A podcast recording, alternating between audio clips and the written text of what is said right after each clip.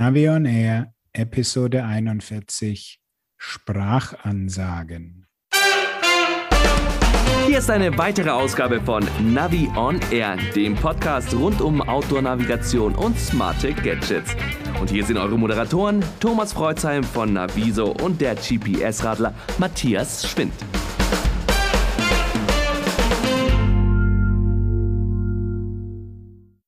Hallo Matthias. Grüß dich, Thomas. Servus. Jetzt, wo wir aufnehmen, ist ja Vatertag. Eigentlich müssen wir beide draußen sein und dem schönen Wetter frönen. So ist es. Und den Bollerwagen durch die Gegend ziehen, um das schächtele Bier danach wieder leer nach Hause zu bringen. Ja, und wir stellen jetzt sogar in unserem Podcast Möglichkeiten vor, wie man so, sogar Corona-gerecht machen kann, dass man genau hört, was der andere dann in seinen Bart murmelt, auch nach Alkoholkonsum. Aber dazu kommen wir später. So ist es. Ich würde sagen, wir fangen mal richtig sportlich an und die Firma Strava hat ja zum virtuellen Presseevent geladen. Was gab es denn da? Das Who is Who von Strava war da vertreten, also der Gründer und CEO, die Produktmanagerin, ähm, Head of Marketing, alles, was Rang und Namen hat, war da. War ein Event, wurde dann auch äh, simultan in Spanisch, Portugiesisch, Französisch und Deutsch äh, übersetzt. Es wurden eben die Neuheiten der Saison 2021 vorgestellt. Über ein paar Sachen können wir reden. Ein paar Sachen sind noch unter Verschluss. Da geht es erst später zur Sache. Und dann vor allen Dingen wurde es eigentlich richtig spannend am Schluss der Veranstaltung in der Frage- und Antwortrunde. Aber ich starte doch gleich mal mit einer Frage an dich. Weißt du denn, woher der Name Strava kommt? Nein, äh, ich kenne nur eine Strabag und das heißt Straßenbau AG, aber ich glaube, das ist eher eine andere Baustelle. Äh, richtig. Es kommt nämlich aus dem hohen Norden und anscheinend konnte ich jetzt gar nicht so genau recherchieren, ist einer der Gründer äh, aus Schweden und es kommt von dem Wort Sträva im Schwedischen, habe ich jetzt mit Sicherheit falsch ausgesprochen, aber es heißt eben auf Deutsch übersetzt das Streben. Hat also mit Stradivari auch nichts zu tun. Nein, nordisch Sträva, Streben. Und dann gibt es ja immer bei Strava die Möglichkeit, dass du deinen Kumpels, die irgendwie eine tolle Fahrt gemacht haben, sogenannte Kudos geben kannst. Und weißt du, woher das Wort kommt? Nein. Es ist auch schwedisch und bedeutet ein dickes Lob. Hoi. So, gut. Jetzt, jetzt, wissen wir alles. Ja, wie, was heißt Heatmap auf Schwedisch? müsste ich jetzt mal den Translator anschmeißen, aber ähm, das ist richtig. Das ist noch ein ganz wichtiger Punkt im Strava-Universum, die Heatmap auf der Karte. Also lass mich raten, was Sie jetzt vorgestellt haben. Ich sag mal eine andere Färbung der Heatmap und Instrumente zur Besucherlenkung. Nein. Hm. Es ging um Navigation. Und ich so, wow, cool, Navigation. Genau, so wie du begeistert. Bis ich dann verstanden habe, dass die im Englischen mit Navigation die Bedienung und die Navigation in der App meinen. Oh. Also es gibt jetzt fünf neu designte und gruppierte Tabs unten an der App, wo du dich eben durch diese Anwendung durchnavigieren kannst. Ich denke, du darfst doch nichts verraten. Doch, das ist äh, öffentlich, das ist am Tag des Presseevents ist das rausgekommen, diese App-Navigation. Ja, was dann wirklich mich ziemlich ähm, schaudern hat lassen, war das Verständnis der Amerikaner zum Thema E-Bike. Und da ging es dann in einer Frage von einem, ich glaube, es war ein französischer oder belgischer Journalist, der gefragt hat, ob die denn bei Strava nicht die E-Biker vergessen und was sie, Achtung, für die E-Biker, also for E-Bikers, tun können. Und dann meinte die Produktmanagerin in ihrer Antwort, Ja, äh, das Thema E-Bike ist ja sehr schön und wir finden es toll, wenn die Leute da commuten und pendeln und so weiter in ihrer Freizeit. Ähm, und wir arbeiten auch daran und äh, setzen jetzt verstärkt künstliche Intelligenz ein, um die E-Biker aus den besten Listen rauszukriegen. Ja. Also da merkst du äh, irgendwie bei denen im, im Verständnis ist E-Bike nur als verstärkter Rennradeinsatz, so ein, so ein, so ein Fuscher. Rentnerfahrrad ne? in der Stadt akzeptiert oder das Betrügergerät äh, auf den Strava-Segmenten. Ja, Und genau, die, die muss Fuscher. man eben aus den Segmentlisten rausholen. Ja, willkommen im 19. Jahrhundert. Ja, also das ist wirklich bitter und das äh, hat mich dann doch schon ein bisschen schockiert, das Thema. Aber du machst uns trotzdem Hoffnung, dass es dann bei dem äh, wirklichen Vorstellen der Presseneuheiten da was Interessantes gibt. Ja, also wir dürfen jetzt nicht, wir brauchen jetzt nicht die Turn-by-Turn-Navigation erwarten. Da ging auch eine Frage um das Thema. Ja, da war die, die klassische Geschichte. Ja, ist eine sehr interessante und gute Frage was jede Frage war. Also es war schon sehr, sehr äh, amerikanisch, wo man als Europäer schon ein bisschen grinsen musste. Also alles war nice und awesome und super. Nee, das geht jetzt anders. Normalerweise sagt dann irgendjemand, der dann vorne steht, so, nein, diesen Journalisten bitte entfernen, der stellt falsche Fragen.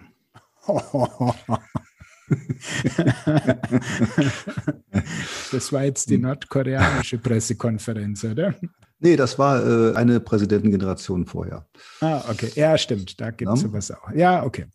Ähm, auf jeden Fall kam also auch die Frage nach der Turn-by-Turn-Navigation. Und ja, wir schauen es uns an. Und ähm, es ist aber auch ziemlich kompliziert. Ach was. Mhm. Und äh, wir müssen das noch ein bisschen ähm, testen und ausprobieren und evaluieren, ob das denn überhaupt unsere Leute wollen und so. Und ähm, erstmal stehen jetzt andere Dinge auf der Agenda für diese Saison. Und ich glaube, da verrate ich nicht zu viel, wenn man sagt, so Anfang Juni können wir da mehr dazu erzählen. Gehen wir nochmal zum substanziellen Thema über zu Karten. Pünktlich zum Start der Saison hat also Garmin Karten-Updates rausgebracht. Und zwar einmal die Topo Active Karte für die Outdoor-Geräte und dann die Cycle Map für die Edge Fahrradnavi-Geräte. Und konntest du schon die drei Unterschiede erkennen? Es sind, ist halt einfach ein Kartenupdate. Sie sind ganz schön groß geworden mittlerweile. Also die Cycle Map hat jetzt 10,5 Gigabyte und die Topo Active ist sehr spannend. Die hat jetzt die 8 Gigabyte Grenze geknackt. Jeweils für Europa. Für Europa, ja. Bei der Topo Active ist jetzt ziemlich spannend, äh, weil die meisten Geräte haben ja oder viele Geräte haben ja nur ein 8 Gigabyte Speicher. Was passiert da jetzt? Ja, und was passiert? Hast du doch bestimmt schon gemacht. Na, ich habe einen ähm, GPS Map 66 und der hat 16 Gigabyte. Ja, also 8 Gigabyte rausknipsen und dann nochmal versuchen. Oder den Thomas fragen, der hat doch, glaube ich, einen E-Trax Touch, oder? ja, genau. Ja, kann man mal versuchen. Ja. Du willst nur, dass ich meinen E. Dann häng den doch mal bitte dran und schau mal, was da passiert. Ich berichte beim nächsten Mal. Ansonsten ähm, kleiner Tipp für alle Hörer, die das Update machen wollen und vielleicht das Problem kriegen. Also ich hatte bei meinem Montana beim Update auch das Problem, dass er mal abgebrochen ist oder sogar zwei, dreimal abgebrochen ist. Einfach nochmal neu starten, dann klappt es schon. Also da braucht man erstmal keine Angst zu haben, wenn der irgendwie zwischendrin mal abbricht. Mhm. Aber nochmal die praktische Frage, braucht man eigentlich jetzt ein Update oder reichen die Karten der vorherigen Generation noch? Ja, also wenn du es jetzt noch am Wochenende damit fährst, dann wirst du damit keine großen Probleme kriegen. Aber mein Gott, aktuellere Karten sind immer besser und ähm, vor allen Dingen für all diejenigen, die eben auf B-Router oder Komoot ihre Strecke planen. Die beiden Tourenplaner haben ja die neuesten Karten immer drauf. Und da kann es dann schon mal zu Unterschieden zwischen Planungstool und Edge-Gerät kommen. Und insofern äh, würde ich die neue Karte schon mal dann zügig drauf spielen. Gut, ich habe noch was Handfestes. Sigma hat genau dasselbe gemacht, oder? Ah, genau, du wolltest noch was zu Sigma sagen, ja. Sigma hat genauso wie Garmin ein Kartenupdate rausgebracht, pünktlich zu, zum Saisonstart für den ROX 12. Also auch hier Sigma in das WLAN bringen, auf die Update-Taste drücken und mal warten, bis die Karten auf dem neuesten Stand sind aber auch da keine Designänderung der Karten, sondern nur inhaltliche Aktualisierung. So, es ist einfach neue OSM-Kartendaten genommen, draufgepackt und gut ist. Kommen wir zu etwas Handfestem in wirklicher haptischer Art, nicht nur digital, denn ich habe jetzt hier die neue SP Connect Universalhalterung liegen. Die habe ich auch hier liegen. Ja, ja, ja, ja, ja, habe ich mir fast gedacht. Und was hältst du davon? Oh ja, es ist so, also wir sind toll in der SB Connect und wir müssen jetzt auch mal was machen für die Leute, für die es keine Hüllen gibt. Aber so richtig begeistern kann mich das Teil nicht. Mhm. Wieso? Du magst eine Klemmhalterung, die wirklich ganz clever gemacht ist. Also da kannst du ja wahrscheinlich gleich was dazu sagen. Und magst dann diese geklemmte Halterung auf dieses SP Connect System wieder drauf. Und da frage ich mich schon, was das Ganze dann äh, noch soll. Ja, also ich fand das schon insofern klasse, weil es ja SP Connect Originalschale nur für die Oberklasse der Smartphones gibt, sprich für die Galaxy S-Reihe, ein paar Huawei-Modelle und die iPhones. Mhm. Und äh, die ganzen Leute, die jetzt irgendeinen so Samsung A41, 51, 52 haben, die gucken in die Röhre, geschweige denn von irgendwelchen anderen Herstellern. Das fand ich schon gut. Ich fand auch gut, wie die gearbeitet ist. Und ähm, klar, was natürlich wegfällt, ist diese äh, Eleganz, mit der man dann das, ähm, das Smartphone einfach inklusive Hülle abnimmt, von der Halterung in die Hosentasche steckt. Dafür ist dann dieses Teil einfach zu dick. Das geht dann so nicht mehr. Genau. Aber immerhin, es ist schnell an, aufgebracht und abgenommen. Das geht nach wie vor, ist ja das SP Connect System wie gewohnt. Und das Ding hält gut, ist gut verarbeitet. Also von daher finde ich das gar nicht so schlecht. Ja, aber diese zusätzliche Verbindung zwischen dieser Klemmbackenhalterung und der SP Connect Basis, die finde ich irgendwie ein bisschen sinnbefreit, weil entweder ich trenne das Teil an dieser Stelle, dann habe ich eine feste Hülle dran, oder ich lege das Telefon in die Klemmhalterung rein, also in die Universalhalterung, dann brauche ich aber das SP Connect System drunter nicht mehr. Weiß ich nicht. Also wenn du Connect verwenden willst, ähm, dann ist es meines Erachtens gar nicht anders möglich ähm, als Universalsystem. Und ich sehe jetzt doch schon einen Fortschritt gegenüber der früheren Universalhalterung. Es gab ja schon mal eine. Die war nämlich so gearbeitet, dass man ähm, so einen Auslegerhalter hatte. Das heißt, es war nicht mittig befestigt, sondern seitlich. Und das Ganze führte dann dazu, nach ein paar Bordsteinschlägen oder holprigen Feldwegen kippte das Ganze dann zur Seite und äh, war einfach nicht mehr brauchbar. Also die hat mir gar nicht gefallen. Dagegen finde ich die jetzt, wie gesagt, okay mit den entsprechenden genannten Nachteilen. Also wir werden keine Freunde mehr, sage ich mal so. Vor allen Dingen, wenn man sich den Preis anschaut, ist es ja wirklich der Wahnsinn. Ich glaube, dieses Teil kostet ja nur die Universalhalterung, kostet schon 30 Euro und dann brauchst du noch eine Basis, die kostet auch noch irgendwo zwischen 30 und 50 Euro. Dafür, dass du dann am Schluss doch wieder nur eine Klemmbackenhalterung hast. Also da hatte ich auch schon ähnlich gute Klemmhalterungen im Test, die man eben für 20 Euro kriegt. Du darfst auch Namen nennen äh, gibt es keinen. Das ist irgendwo so, so, so ein China-Mensch. Ich gucke gerade mal nach, unter welchem Namen ich den gekauft habe. Unter Eno Neo. Okay. Gibt es aber auch von ENGW oder SP Gut oder. Ist gut, ist, ist, okay, ist okay. Dein Chinesisch ist prima, ist alles wunderbar. ja, okay. Schauen alle gleich aus, fallen wahrscheinlich alle aus demselben Werk raus. Ist halt China, ne? Also. Ja. Und ich meine, die sind auch gut, die sind stabil. Du brauchst nicht diese Zwischenhalterung von diesem SP Connect System, was ich total genial finde mit den Hüllen. Aber es jetzt krampfhaft auf eine Universalhalterung zu bringen, ähm, kann jetzt bei mir nicht so punkten. Aber vielleicht kann das der neue Lival-Helm. Der könnte interessant werden, aber da wollen sie ja jetzt ähm, irgendwie was ganz Stranges machen. Also sie kündigen ja im Moment, glaube ich, erstmal die Vorbestellphase für Indiegogo erstmal an. Wir müssen unseren Hörern nochmal erklären, was Indiegogo ist. Keine neue Musikrichtung. Nein, Indiegogo ist eine Plattform, auf der Firmen neue Produkte vorstellen können und sozusagen mal fragen, wer Interesse an diesem Produkt hat und du kannst dann die weitere Entwicklung eben unterstützen und bestellst dann und bezahlst vor allen Dingen auch schon vorab so ein Produkt und dann geht erst die eigentliche Entwicklung los.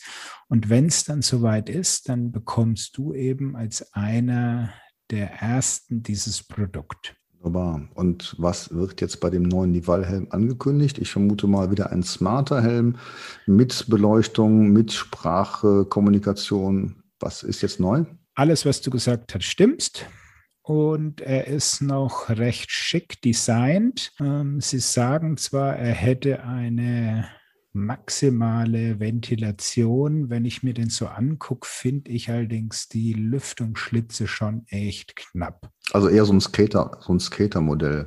Na, auch in Richtung Rennrad und so. Also man müsste ihn, glaube ich, mal ausprobieren, wie gut denn wirklich die Luftströmung in die Schlitze durchkommt und wie die Ventilation beim Fahren ist.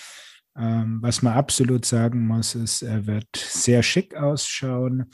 Die Beleuchtung ist äh, schön integriert. Also optisch muss ich sagen, äh, gefällt er mir extrem gut. Also ich würde mich freuen, wenn er einen stabileren Akku hätte. Ich habe bei meinem Nival-Helm, den ich jetzt hier so vor mir liegen habe, äh, das Problem manchmal, dass der Akku einfach leer ist und äh, der könnte auch noch ein bisschen mehr Kapazität haben. Vielleicht haben die da auch noch mal einen Brikett aufgelegt. Also Sie schreiben hier, dass er bis zu zehn Stunden Batterielebenszeit haben soll. Dann haben Sie wahrscheinlich keinen Brikett aufgelegt. ja, aber was ist jetzt wirklich das Neue dabei? ja, neues Design, neue, neues Licht und äh, der Rest halt ein bisschen überarbeitet. Sie sprechen auch davon, dass die äh, Notfallerkennung beim Sturz nochmal verbessert sein soll. Aber ja, mhm. ich meine, neues Design ist doch schon mal was, oder?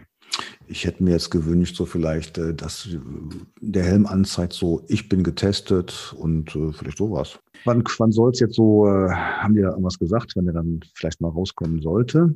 Eine sehr gute Frage. Wann er wirklich dann kommt, keine Ahnung. Mhm. Also das äh, habe ich hier auch noch nicht gesehen. Also es soll ein Early Bird Bestell Fenster aufgehen, wo es dann für 79 Dollar die ersten Helme geben wird. Ja, das ist natürlich günstig und äh, unsere Hörer können ja gerne mitmachen und gerne dann auch ihre Ideen dort einbringen.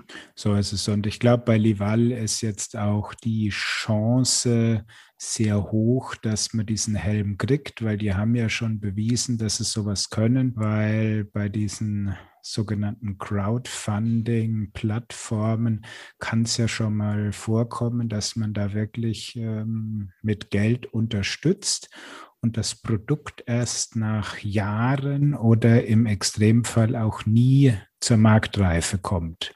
Hätte ich mir jetzt bei Lival nicht unbedingt so vorgestellt, sondern eher bei einem Start-up. Aber warum ja. sollen nicht etablierte Unternehmen auch mal so einen Weg gehen? Ja, es ist halt ein äh, toller Marketingkanal und ähm, es, es, schafft Aufmerksamkeit.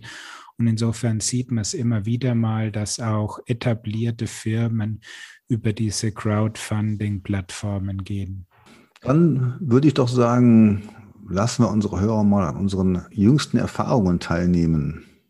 So ist es. Es geht auch um Helme im wahrsten, weitesten Sinne. Ja, schon ziemlich direkt. Zwar nicht um einen Helm an sich, sondern um ein Zubehörteil. Und dieses Teil heißt Pi. Und kommt von der Helmfirma Sena. Ja, Sena Pi. Hört sich jetzt so ein bisschen an wie äh, Kuchen äh, oder sowas. Apple Pie, Sena Pi. Nee. Es ist ja ein Kommunikationsmodul und ich finde es total spannend, weil es ist nachrüstbar und das ist ja etwas, was wir in dieser Helmwelt noch komplett vermisst haben. Oder kennst du irgendwas anderes Nachrüstbares? Nein, außer eine Ankündigung, von der ich nie wieder was gehört habe, ähm, kenne ich nichts, was verfügbar ist. Also, dann beschreiben wir es doch mal. Was ist Senapi?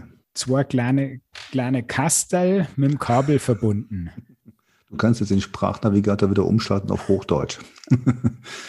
also du, du, meinst so ungefähr so, äh, stell dir eine Streichholzschachtel vor, teile die durch zwei, streiche sie schwarz an und klebe sie links und rechts an den Helmgurt. Mm, es ganz gut und verbinde sie mit einem Stück Kabel.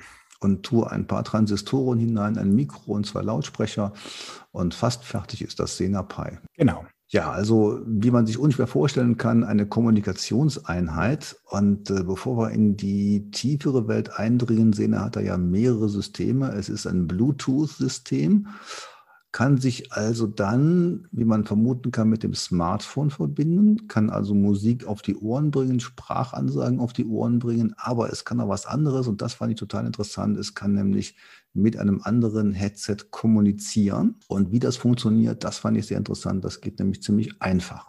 Also dieser sogenannte Intercom, also die Sprechverbindung zwischen mehreren Radfahrern, da muss ich sagen, ähm, liefert Sena das beste System ab, mit dem man sich eben unterwegs noch mit Frau, Kind und sonst wem unterhalten kann.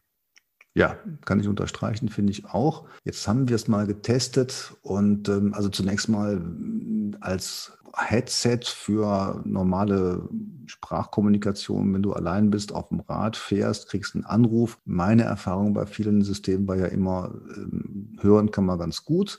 Hi-Fi ist nicht zu erwarten, aber eine Verständlichkeit des anderen oder der Musik. Und das Problem war immer das Mikro, was dann durch die Windgeräusche bei schon langsamer Fahrt nicht mehr zu verstehen war, geschweige denn bei schneller Fahrt. Genau. Und du hast mich ja mal angerufen vom Fahrrad. Bei normaler Fahrgeschwindigkeit hat das super funktioniert, habe ich dich gut gehört. Wie schnell bist du dann den Berg runter gedonnert? Ja, ja knappe 50 hatte ich drauf und ähm, das war jetzt ja noch ein relativ kleiner Hügel. Ich bin ja jetzt nicht so im Hochgebirge zu Hause, aber wenn man es dann rollen lässt, ähm, meine Erfahrung war, ich habe dann ja auch mal mit meiner Frau telefoniert und noch mit anderen, so bis 20 etwa, 20, 23 klappte das ganz gut. Aber dann waren die Windgeräusche auch da so groß, dass äh, kaum mehr was zu verstehen war. So ist es genau. Also von daher, wie du schon gesagt hast, für gemächliche Fortbewegungsweise ist das okay. Für den Rennradsportbereich glaube ich eher dann nicht. Also telefonieren mit dem Sena Pi wird jetzt auch nicht die Dimension erreichen, die man sich vielleicht gewünscht hat. Aber mal eben bei langsamer Fahrt einen Anruf anzunehmen und dann auch zu telefonieren, ist gut. Und mich hat auch die Gesprächsqualität doch überzeugt. Es ist jetzt eben, wie gesagt, kein Hi-Fi, aber ein deutsches Sprachverständnis.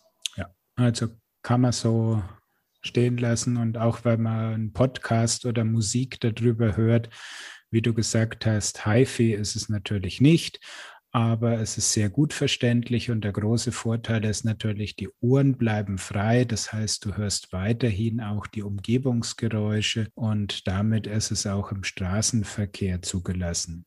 Mhm. Es ist auch sehr einfach, wenn man es einmal eingerichtet hat. Das geht auch relativ schnell. Ist es ja sehr schnell betriebsbereit. Und was mich immer fasziniert, ist, wenn man sich als Hersteller überlegt, äh, auch die einfache Bedienbarkeit. Das Ding hat ja nur zwei Knöpfe. Und wenn ich weiß, wie ich die bedienen kann, dann klappt das auch hervorragend. Richtig. Das ist natürlich immer so ein Spagat, den die machen müssen zwischen wenige Bedienknöpfe. Ich meine, man hätte natürlich auch noch an die rechte Seite noch Knöpfe dran machen können und so weiter. Aber wer kann sich das schon alles merken? Ja, es sind wenige Tasten, die man wirklich dann braucht. Also beide Tasten gleichzeitig ist ein Ausschalten. Die eine Taste länger drücken ist dann ähm, das Wichtigste eigentlich, die Gegensprechanlage zu öffnen.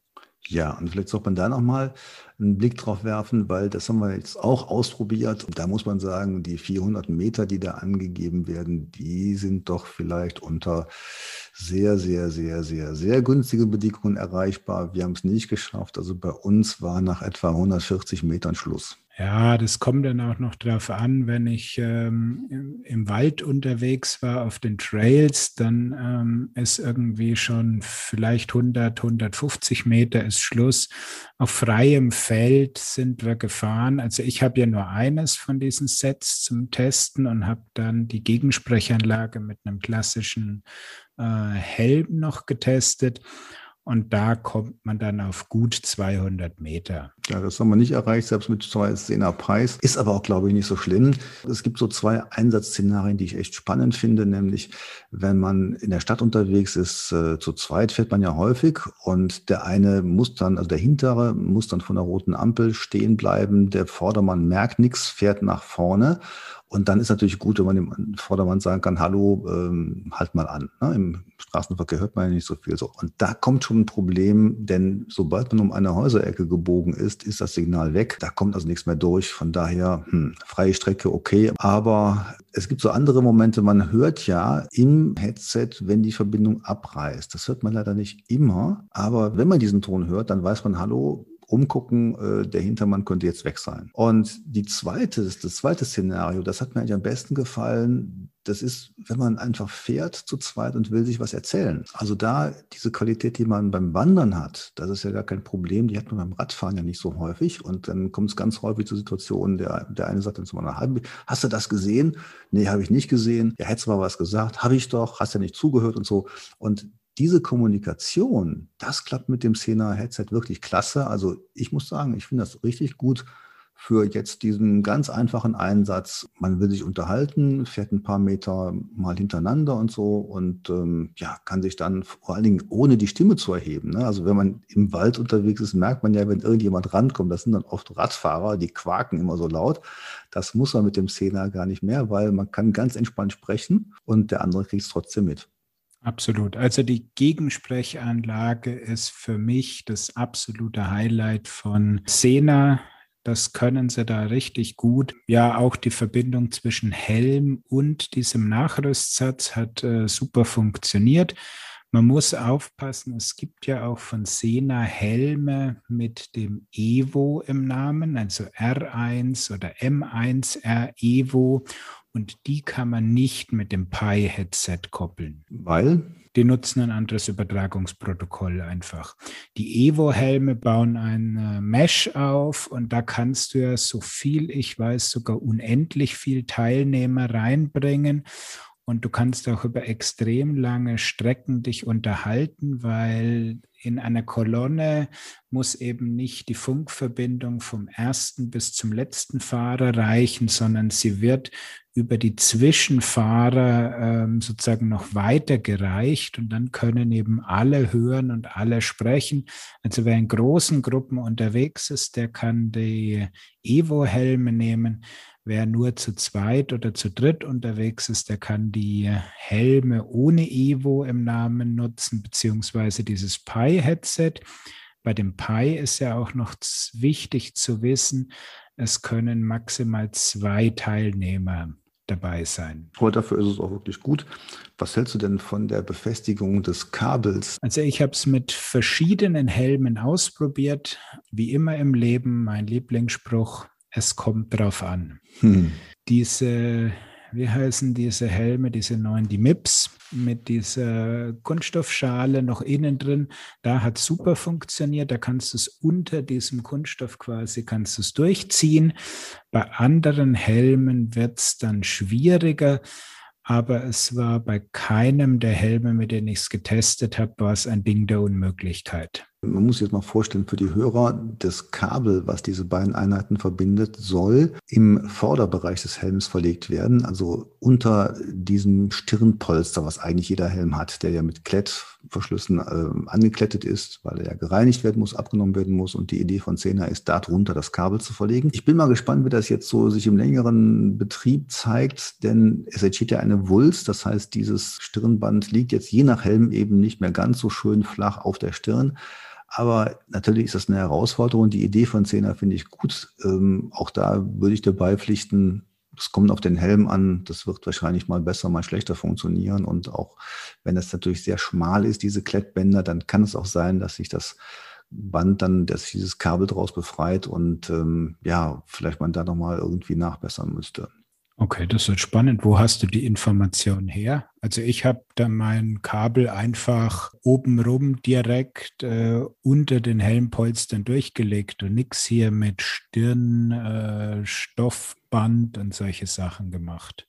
Ich glaube, wir haben dasselbe gemacht. Ähm, gemeint ist ja eben, dass man das eben in diesem vorderen Teil befestigt. Aber die Frage ist eben, wie viel Platz da ist, wie das einzelne Stirnband da, äh, diese Stirnpolsterung befestigt ist und äh, ob es eben hält, wenn noch mal ein Kabel drunter ist. Ich habe es einfach äh, senkrecht nach oben und mitten oben über den Kopf drüber geführt und äh, quasi auf kürzestem Weg. Und das hat auch von der Kabellänge gut geklappt. Und äh, wie fandest du eigentlich die, die Montage, also dieses Einklipsen in die Helmriemchen? Sehr gut, sehr einfach. Kommt natürlich immer darauf an, wieder welchen Helm hast du, wie, wie groß ist der eingestellt und so weiter. Aber bei den Helmen, wo ich es getestet habe, ähm, hat es wirklich gut funktioniert. Würde ich auch sagen, das Kabel ist ausreichend lang. Da ist eher die Frage, wo das dann eben noch mal ein bisschen rausguckt. Aber ich glaube, das reicht auf jeden Fall aus.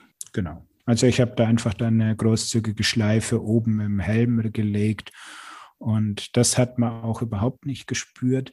Was ich ein bisschen negativ empfunden habe, ist dieses Kästchen sitzt ja dann an dem Riemen, der vor dem Ohr runterkommt. Und wenn man jetzt eine Brille trägt, dann drückt das Kastel direkt auf den Brillenbügel. Und das fand ich ein bisschen unangenehm. Hm, das kommt aber, glaube ich, wirklich auf den Helm an, wahrscheinlich auch auf die Brille. Ich hab, bin ja auch Brillenträger. Bei mir war das kein Problem. Okay. Ja, aber da sind wir gespannt und natürlich auch vielleicht äh, erreichen uns ja dann auch noch ein paar Kommentare unserer Hörer. Genau. Und was mich gefreut hat als Ingenieur bei Sena ist die Moderne angekommen. Sie nutzen eine USB-C-Schnittstelle zum Laden. Ja, wunderbar. ja, sehr gut, also, man kann es ja auch einfacher machen, genau. Das war schon, das ist schon wirklich gut und ich meine, das braucht man ja dann doch recht regelmäßig zum Laden, weil also meine Erfahrung ist, so einen Tag länger hält der Akku nicht durch. Mhm. Ja, das sagen Sie ja auch sechs Stunden. Das finde ich mal realistisch. Ich bin mal gespannt, habe es noch nicht ausgereizt und ähm, könnte mir genau so eine, ja, so eine Dauer vorstellen. Das würde aber auch ausreichen. Und ansonsten muss man ja am Anfang, wenn man das Ding kriegt, erstmal ein Firmware-Update machen. Und dabei kann man dann auch die Sprache, mit der sich der Helm mit einem unterhält, auch auf Deutsch umschalten. Und Sollte man tun, weil das amerikanische Englisch ist dann doch nicht so richtig verständlich. So. Wie hast du eigentlich die beiden Headsets verbunden? Ähm, per Tasten oder per Smart Intercom Pairing mit dem QR-Code? Mit dem QR-Code.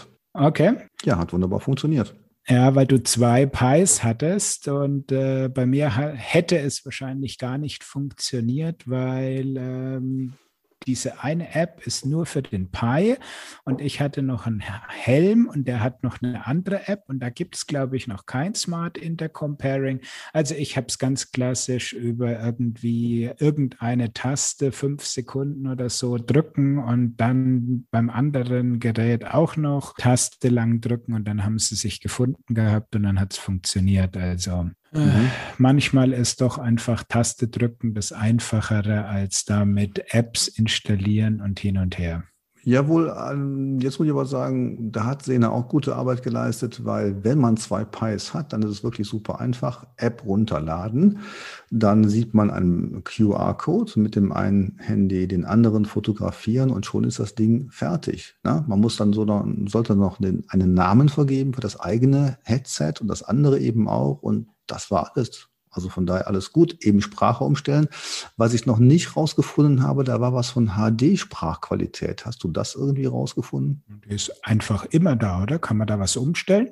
Also wenn das HD war, dann äh, ja, wie ist dann nicht HD? oh, dann hört ihr mal andere Helme mit Intercom an. Was wir noch erwähnen müssen, ist vielleicht ganz wichtig, du kannst ja auch äh, Musik hören. Allerdings Musik und Intercom gehen nicht gleichzeitig. Intercom schlägt also immer die Musik beziehungsweise mhm. die Sprachansage. Also wenn man sich mit dem Junior unterhält, dann kommen keine Navi-Ansagen aufs Pi durch. Mhm. Das sagen die aber auch so eine Hierarchie, was jetzt sozusagen äh, prioritär ist. Und finde ich aber auch ganz gut, ähm, weil sonst würden ja gewisse Sachen einfach gar nicht funktionieren. Und der Klassiker, was ich auch schon bei einigen Helmen von Sena hatte, sie, es gibt ja keine automatische Ausschaltfunktion. Ist dir auch schon mal der Akku leer gelaufen? Natürlich, alles. Nein, es ist halt wirklich so das Thema, ähm, sie tun sich schwer, da eine automatische Ausschaltfunktion einzubauen, weil sie können ja nicht wissen, ob vielleicht doch noch ein äh, anderer Helm die Intercom-Verbindung öffnen möchte. Und insofern gibt es einfach kein automatisches Ausschalten. Und wenn man heimkommt und vergisst, das Ding auszuschalten, ja, dann war es halt das mit dem Akku. Auf der anderen Seite hat es äh, Szene ja relativ einfach gemacht. Man muss ja nur ganz kurz beide Tasten drücken, dann ist das Ding äh, entweder ein oder aus. Ähm, bei manchen muss man so relativ lange auf eine Taste drücken, bis es ausgeht. Also ähm, klar, man muss dran denken und ähm, sonst ja, hat man Pech gehabt, genau. Prima. Dann können wir ja zu unserem Hauptteil so langsam kommen. Ja, wir sind ja quasi schon mittendrin und ähm, wir ja, wollten ja. Die Hörer stöhnen schon so, oh, noch was jetzt. Oh, man kann ja auch mal auf Pause drücken und dann bei der nächsten Radfahrt oder bei der nächsten Autofahrt den zweiten Teil hören, bei dem es dann um Sprachansagen im Allgemeinen geht. Ja, genau. Bis gleich. Ja. Klingeling, jetzt sind wir wieder da. Wunderbar. Und jetzt geht es allgemein weiter, nicht mehr nur noch mit Sena-Helmen, sondern überhaupt dieser Wunsch, den ich früher, als es noch Messen gab, dauernd gehört habe, aber ich möchte dann schon wie im Auto die Ansagen ähm, per Sprache hören. Ne? Ja, wir haben es ja auch schon öfter mal im Podcast äh, angesprochen und ähm, ja, ich kenne ja auch diesen Wunsch, aber ich sage den Leuten immer, liebe Leute, wenn euch euer System was sagt, und es gibt ja einige Apps, die was sagen und einige Bike-Computer, die was sagen, dann äh, seid da skeptisch und schaut am besten aufs Display, dann wisst ihr wirklich, wo ihr hin müsst. So ist es. Also das eine ist, wie zuverlässig kommen überhaupt die Ansagen. Da ist meine Erfahrung, dass sowohl Google Maps als auch Komoot das recht gut machen. Der Garmin Edge kann ja auch Sprachansagen. Da sollten wir vielleicht gleich nochmal drauf eingehen. Aber der vergisst auch schon mal eine Ansage komplett. So, wie viele Straßen gibt es in Bayern? Schon zwei, drei, vier. Ja, ich glaube, bei vier ist dann auch Schluss, weil ich habe es jetzt nochmal probiert. Du weißt ja, ich bin ja bei Sprachansagen wirklich immer so ein bisschen, vielleicht ein bisschen überskeptisch oder so, aber ich habe mich nochmal mit Komoot leiten lassen, weil ich eigentlich Komoot für eine ziemlich gut ausgefeilte App halte. Und ich war entsetzt, wie viele Fehler mir dann wieder aufgetischt wurden bei einer simplen Fahrt durch unsere Stadt jetzt hier. Also ich habe dann gesagt, Mensch, also das war wirklich nicht begeisternd und ähm, ich habe mich dann wieder abgewendet davon von und versucht, äh, Hoffnung zu bewahren. Ja, also das Telefon in der Tasche lassen und einfach nur der Sprache über den Helm zu folgen, habe ich mal probiert. Ich habe sehr oft ein, die Route wird neu berechnet gehört, weil er meinte dann irgendwo ein rechts abbiegen und er meinte da nur ein kurzes, ja, so ein Schlenker auf den Radweg, der aber dann weiterging. Und ich bin halt ganz ganz klassisch 90 Grad rechts abgebogen und zack war es vorbei. Was findest du denn jetzt so aus deiner Sicht die besten Sprachansagen? Also wenn jemand sowas haben möchte, was sollte er dann nehmen? Ähm, Google Maps bin ich letztens wieder verstärkt mal gefahren. Die können es ganz gut. Mhm. Danach würde ich sagen, kommt schon Komoot. Ja, zum Garmin Edge müssen wir erst nochmal erklären, wie man das, glaube ich, überhaupt einschaltet, weil das ist eine der Funktionen von den Edge-Navis, die meiner Ansicht nach die wenigsten kennen. Ja, es sei denn, man verfolgt einen Blog. Gut, da könnte man sich den Ratgeber durchlesen und die Schritte dann mal nacheinander durchgehen. Und was hast du da gelernt? Ich habe da gelernt, dass ich erstmal nochmal die neuesten Artikel von dir lesen muss, weil du hast bestimmt noch was Spannendes Neues auf Lager. Also, ähm, um es kurz zu machen, der Edge kann die Sprachansage nicht direkt auf einen Lautsprecher schicken, sondern er kommuniziert eben per Bluetooth mit der Garmin Connect App auf dem Smartphone und vom Smartphone aus gehen dann die Sprachkommandos raus. Also entweder über den Lautsprecher vom Telefon oder das Smartphone gibt per Bluetooth die Sprachbefehle auf ein Headset oder auf einen smarten Helm. Mhm. Und wie kommen dann die Sprachansagen jetzt äh, sozusagen aus dem Edge raus? Woraus berechnet er das? Das ist eine gute Frage, weil, wie vorhin schon gesagt, so ab und zu fehlt einfach mal ein Kommando. Ich sehe auf meinem Bildschirm den Abbiegepfeil, aber es kommt keine Sprachansage dazu. Oder man fährt geradeaus und kriegt trotzdem eine Ansage, äh, weiter geradeaus oder sonst was, was mich auch immer so aufgeregt hat. Oder man fährt irgendwie in Serpentinen den Berg hoch und dann heißt es jetzt bitte links, jetzt bitte rechts. Und ich denke mir, mein Gott, natürlich links und rechts, weil es ist eine Serpentinenstraße, ja. Also bei den Serpentinen kenne ich es nicht, aber dieses geradeaus weiter, ja, das hört man schon häufiger. Es ist so eine Sache und da der Klassiker finde ich immer, wo das Ende der Sprachansage erreicht ist, ist spätestens, wenn die Strecke über einen Platz führt. Also über einen äh, Fußgängerplatz. Na, muss kein Fußgängerplatz sein, kann auch ein Marktplatz sein, der für Fahrradfahrer offen ist. Also wir wollen hier nichts Illegales machen. Mhm. Es gibt jede Menge Marktplätze, wo eben Fahrradfahren erlaubt ist. Und die haben irgendwie ja, sechs Eingänge und sechs Straßen, wo du wieder raus kannst.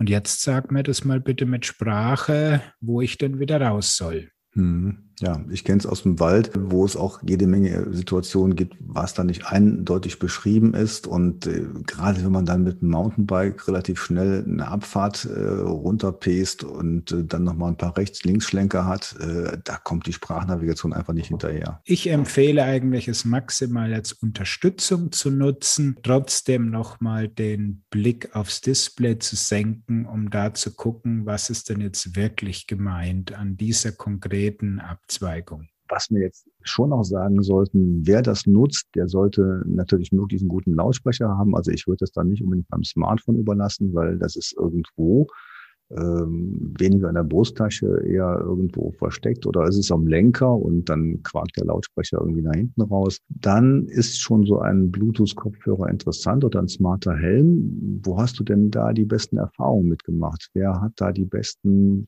akustisch qualitativ besten Ansagen? Also schon der Helm, die Lautsprecher sind einfach am nähesten am Ohr und in dem Bereich muss ich sagen, geben sich die Helme von Lival und Sena wirklich nichts. Reine Audioübertragung vom Smartphone auf dem Helm, das können sie beide hervorragend. Wie vorhin schon gesagt, wenn es dann Gegensprechanlage kommt, dann schaut es ein bisschen anders aus. Aber wenn jemand einfach nur einen Helm sucht, mit dem er Navi-Ansagen hören kann, der ist mit einem Lival-Helm sehr gut und dabei noch günstig bedient. Ja, also ich habe ja noch so ein Einsatzgebiet von Akustik, was so ein bisschen nerdig klingt, aber was wir auch schon ein paar Mal kurz erwähnt haben. Ähm, was ich aber wirklich klasse finde, ist äh, nämlich die akustische Warnung bei einer Radaranlage. Bei einer was Anlage?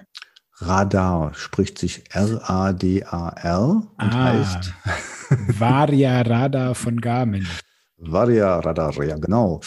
Und äh, ja, kennen wir ja von unseren früheren Sendungen auch. Da hat ja Garmin mit dem letzten Modell eine Möglichkeit gebracht, dass man auch mit der App verbinden kann Und dann kriegst du natürlich, wenn du willst, auf der App einen äh, visuellen, eine visuelle Darstellung. Aber ich finde eben klasse, wenn man die Akustik mit einschaltet und dann einen Bluetooth-Kopfhörer hat, dann hörst du einen ziemlich merkwürdigen Ton. Und deswegen, äh, so fahre ich eigentlich am liebsten, also ohne Musik und ohne irgendwas, also einfach nur Natur draußen genießend. Aber wenn jemand von hinten kommt, dann hörst du so einen Warnton in diesen Kopfhörern. Und das finde ich schon sehr hilfreich.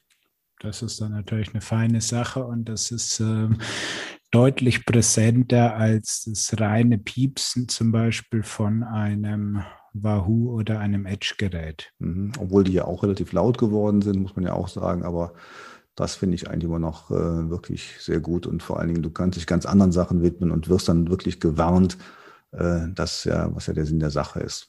So ist es genau. Ja, und das andere, was man auch noch machen kann, ist, da gibt es eine Smartphone-Halterung, die da über ihre Form ein bisschen versucht, einen Verstärkungseffekt der Lautsprecher hinzubringen und die, die Schallwellen mehr in deine Richtung lenkt. Da habe ich auch hier einen Teil da, was ich gerade teste. Vielleicht ist bis dieser Podcast online geht, der Test auch schon verfügbar.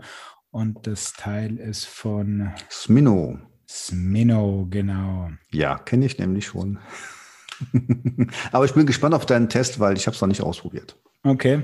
Ja, ist ein ziemlich, ähm, ich möchte jetzt nicht sagen altes System, aber es gibt schon bestimmt vier Jahre oder so. Und ja, ist eine ganz nette Möglichkeit, ist natürlich durch die große Kunststoffschale, nimmt schon ganz schön Platz am Lenker weg. Man könnte ja auch mal eine Lenkertasche zur Smartphone-Akustik-Verstärkungs-Device irgendwas umbauen. Aber dann bist du ganz schnell bei der Smino-Halterung. Bei den Outdoor-Navigationsgeräten nutzt du da Sprachansage? Nein. Also wer das da möchte, gibt sozusagen den Workaround. Man plant ja vielleicht seine Strecke sowieso auf Komoot, spielt sie dann auf den Oregon oder den GPS-Map rüber. Und wenn man dann noch Sprache haben möchte, dann kann man eben parallel noch die Komoot-Navigation auf dem Smartphone laufen lassen und kriegt so dann noch Sprachansage für die Outdoor-Geräte. Ja, und alles nachzulesen bei einem gewissen, wie heißt er noch? GPS. Biker. GPS Radler meinst du? Radler, Biker. Genau. ja, gut, Matthias. Ich glaube, jetzt haben wir unsere Hörer lange beschallt. Es klingelt jetzt schon in deren Ohren und vielleicht sollten wir jetzt mal langsam zum Ende unserer Episode kommen. Was meinst du? Können wir machen. Ähm, in zwei Wochen hören wir uns ja schon wieder. Wenn keine Anregungen von euch da draußen kommen, dann müssen wir uns den Kopf zerbrechen, über was wir das nächste Mal sprechen sollen. Das und brauchen wir gar nicht, Matthias. Ich habe noch wieder tausend ganz interessante Interviewpartner und wir gucken uns jetzt einen aus und dann gibt es vielleicht wieder da noch ein interessantes Interview. Na gut, da ist ja dann noch Pfingsten dazwischen und insofern hören wir uns dann ja Ende Mai nochmal und mal gucken, ob wir einen spannenden Interviewgast haben. Alles klar. Dann würde ich sagen, macht's gut, genießt das immer schöner werdende Wetter und natürlich die zunehmende Freiheit, die hoffentlich zunehmende Freiheit. Und dann hören wir uns eben demnächst wieder. Bis demnächst. Ciao, Servus. Tschüss. Sie haben Ihr Ziel erreicht.